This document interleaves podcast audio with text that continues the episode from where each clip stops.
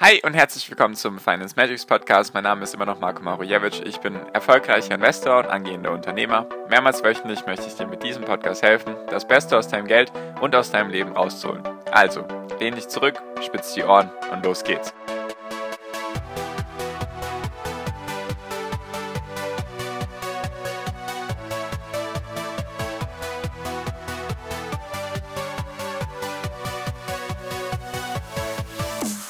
Joe Biden hat ein Problem, Donald Trump lebt wieder und warum ein Ausblick für 2022 negativ ist. Darum geht es in der heutigen Podcast-Folge. Deswegen hi und herzlich willkommen zum Finance Magics Podcast. Wir sind heute bei Folge 357 und ich möchte mal mit dir über ein paar aktuelle Entwicklungen reden, warum Joe Biden ein Problem hat, Donald Trump wieder lebt und warum ich negativ gestimmt bin für die Aktien das nächste Jahr. Genau, also fangen wir auch direkt an.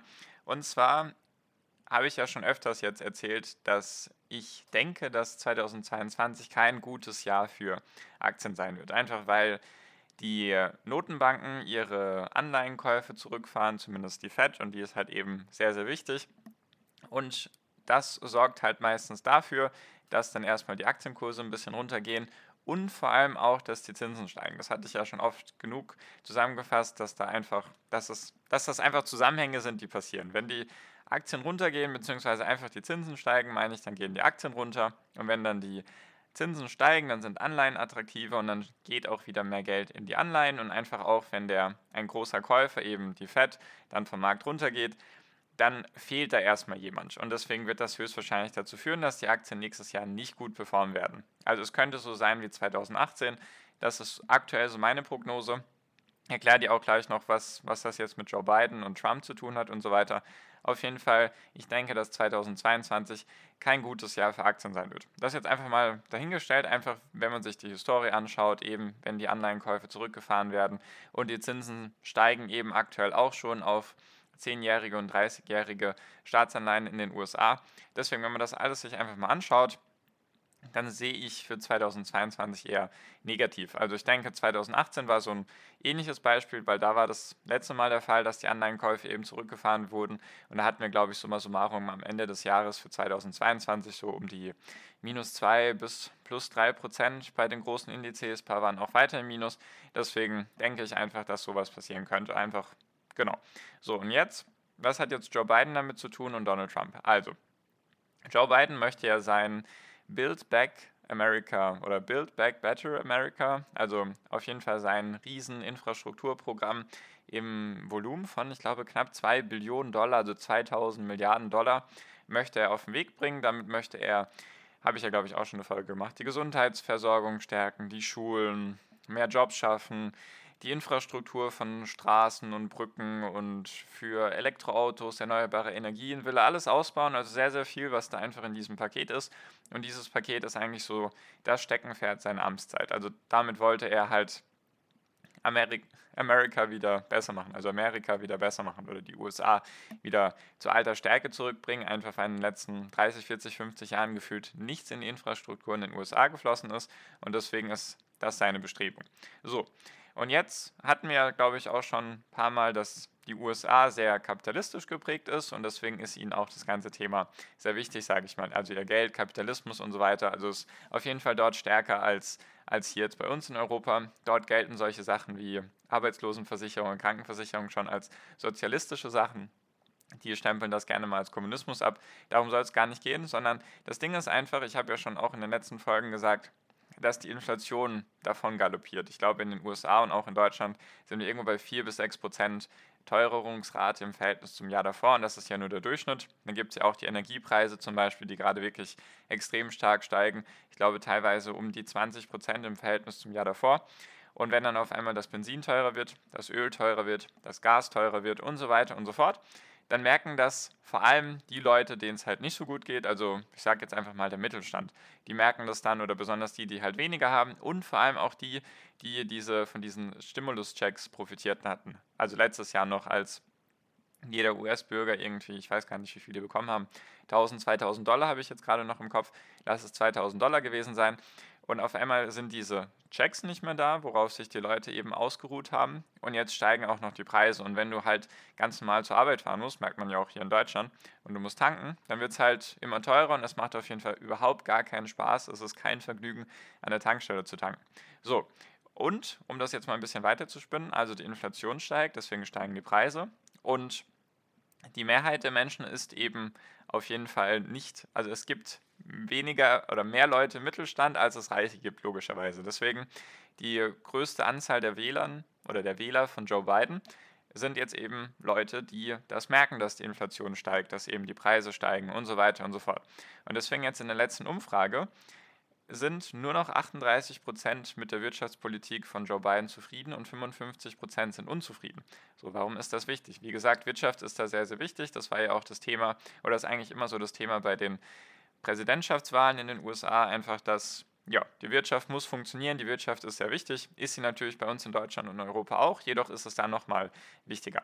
So, und jetzt, was, was passiert in den USA auch nächstes Jahr? Es gibt die Kongresswahlen. Also die, es gibt ja da mehrere Staatsorgane, sage ich mal, und einer davon ist eben der Kongress, beziehungsweise wie genau das jetzt aufgeteilt ist, ob das der Senat oder das Repräsentantenhaus ist, weiß ich jetzt gar nicht genau. Auf jeden Fall nächstes Jahr sind da Wahlen. Das sind immer diese zwei Jahre nach der Präsidentschaftswahl finden eben diese Wahlen statt.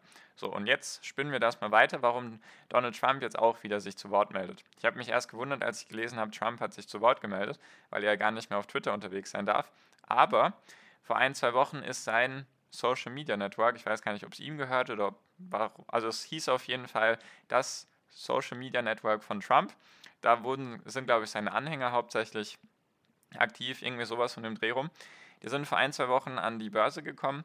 Ich habe schon wieder ganz den Namen vergessen. Auf jeden Fall ist das Unternehmen durch die Decke geschossen. Also der Aktienkurs hat sich irgendwie von, innerhalb von zwei Tagen verzehnfacht. Und ich glaube, da meldet sich jetzt Trump eben zu Wort. Und er hat eben kritisiert, dass die Inflation so hoch ist und dass Joe Biden einen schlechten Job macht und, und, und, dass nächstes Jahr die Quittung kommen wird. Dass nächstes Jahr eben 2022 die Quittung kommen wird, weil sie eben davon ausgehen, dass dann mehr Leute die Republikaner wählen und dann die Republikaner wieder die Mehrheit zurückerlangen im Kongress. Also wie du siehst, viel Politik. Jetzt ist die Frage, warum ist das wichtig? Und zwar dieser, in, dieser Infrastrukturplan, den Joe Biden aktuell hat, der hat jetzt schon große, große Hindernisse bzw. Hürden zu nehmen, weil sogar Parteimitglieder bei den Demokraten dagegen sind bzw. sich dagegen stellen. Und zwar hat das mit der Inflation zu tun. So, jetzt bringen wir mal die ganzen Punkte zusammen. Pass auf. Und zwar ist es jetzt so, die Inflation steigt ja, wenn mehr Geld gedruckt wird, beziehungsweise einfach, wenn mehr Geld gedruckt wird und die, das Angebot nicht so da ist. Einfach weil es gerade Lieferschwierigkeiten gibt. Also, die Inflation steigt. Und jetzt sollen da ja nochmal 2 Billionen Dollar draufkommen. Und wenn jetzt nochmal 2 Billionen Dollar in die Infrastruktur und in die Wirtschaft von den USA gepumpt werden, dann ist es logisch oder sehr wahrscheinlich, dass die Inflation noch höher wird, beziehungsweise noch mehr Geld sorgt einfach für steigende Preise oder für Preise, die halt einfach höher werden, weil die Leute dann mehr Geld haben, weil die Firmen mehr Geld haben und so, und so weiter und so fort. Deswegen steigen dann höchstwahrscheinlich die Preise und deswegen gibt es jetzt auch den Widerstand aus der eigenen Partei von Joe Biden, eben dieser Demokratenchef im Haus, äh, mit Nachnamen heißt er M-N-U-C-H-I-N, ich versuche ihn gar nicht auszusprechen. Auf jeden Fall der, der hat so eigentlich das Sagen bei den Demokraten oder zumindest dann in den Häusern, in den verschiedenen Staatsorganen, sage ich mal, kann man wahrscheinlich gleichsetzen mit Bundestagspräsident oder Parteivorsitzender, sowas in die Richtung, hätte ich das jetzt gemacht. Und auf jeden Fall, der stellt sich jetzt auch dagegen, obwohl er eben in der Partei von den Demokraten ist, weil er sagt, erstmal soll abgeschätzt werden, wie hoch die Inflation steigen würde, wenn eben diese 2 Billionen Dollar jetzt auch noch auf den Weg gebracht werden. So, das ist jetzt erstmal der erste Widerstand aus der eigenen Partei. Die Republikaner sind sowieso größtenteils dagegen, soweit ich das mitgelesen habe. Und warum ist das jetzt wichtig? Weil nächstes Jahr eben, also sowas dauert ja natürlich ewig, so ein Plan, besonders so ein 2 Billionen Dollar Infrastrukturprogramm, was gigantisch ist, also was man sich kaum vorstellen kann, das ist die Hälfte vom Bruttoinlandsprodukt in Deutschland einfach in einem Programm drin, also das ist wirklich gigantisch. Und dieses Programm dauert eben, wir sind jetzt schon gefühlt am Ende des Jahres und nächstes Jahr sind dann eben die Wahlen. Ich weiß gar nicht genau, ob die alle an einem Tag sind oder ob die über das Jahr verteilt sind. Auf jeden Fall könnte es eben sein, dass dann jetzt dieser, dieser Plan, diese 2 Billionen Dollar, eben sich verzögern. Sagen wir einfach mal, es verzögert sich jetzt um sechs bis neun Monate, was in der Politik durchaus mal passieren kann, besonders bei sol solchen großen Projekten. Und dann auf einmal verlieren die Demokraten die Mehrheit und dann wird es sowieso nicht stattfinden. Und warum ist das jetzt eben wichtig? Weil viele Firmen oder beziehungsweise einfach für die Wirtschaft in den USA und natürlich dann auch für die Weltwirtschaft, weil die USA immer noch die größte Wirtschaftsnation der Welt ist. Deswegen mache ich auch so viel zu den USA immer hier in meinen Podcast-Folgen, einfach weil die so essentiell wichtig ist für die Börsen. Und wenn jetzt auf einmal dieses Programm nicht kommt, dann stehen die Chancen für ein Wirtschaftswachstum in den USA nochmal schlechter da, beziehungsweise dann für steigende Börsenkurse so oder so. Also das ist dann sowieso nochmal ein negatives Zeichen.